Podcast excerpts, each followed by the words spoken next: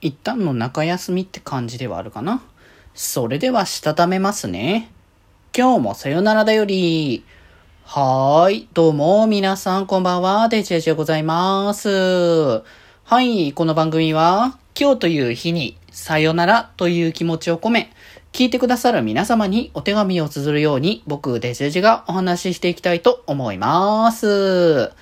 はーい。ということで、今日は、えー、デジモンシーカーズ、えー、と、チャプター2の、えー、と、7かな？の、えー、感想というところでですね、まあ、前回までの流れで、えー、と、まあ、その、サンズ・オブ・ケイオスが、こう、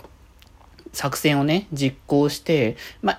旦、こう、まあ、失敗にはなってしまったけれども、そのタイミングで出てきたのが、まあ、ハッカー、ジャッジことレオン・アレクサンダーというところで、まあ、このレオンとエイジが、まあ、幼馴染だったっていうところで、まあ、小学校時代のね、幼馴染という関係性だったということで、まあ、世間は狭いんだな、みたいな話の流れではあったんだけど、まあ、そんなね、あの、エイジとレオンが、まあ、久しぶりに、あの、対峙するというところで、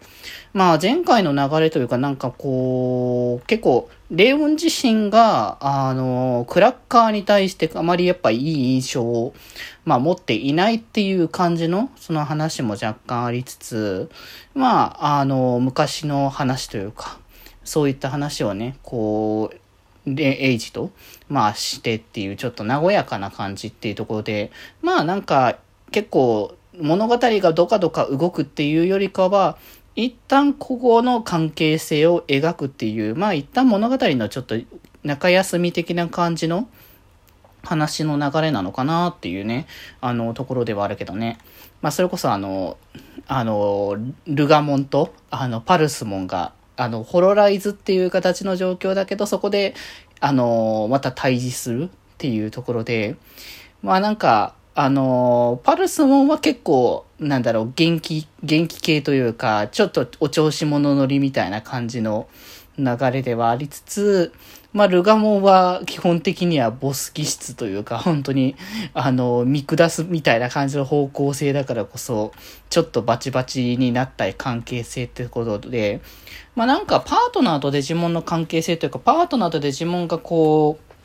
性格がそのまま一緒になるパターンと、まあ、真逆になるっていう方向性っていう意味だと、ま、レオンとエイジ、そしてパルソンとルガモンって言ったら、まあ、ある種、本人気質からはそれぞれ真逆な方向性っていう、あの、形のね、あの、パートナーの性格なのかなっていうね、感じはしますけどね。うん。まあそんなね、あの、なんかだから結局、あそこで作戦の方でバチッとこう出会う機会になったから、まあそもそもこの二人の関係性ってどうなんだろうっていうのはそもそもさ、始まる前から思ってたりとかはしてたけど、まあ仲間というかその、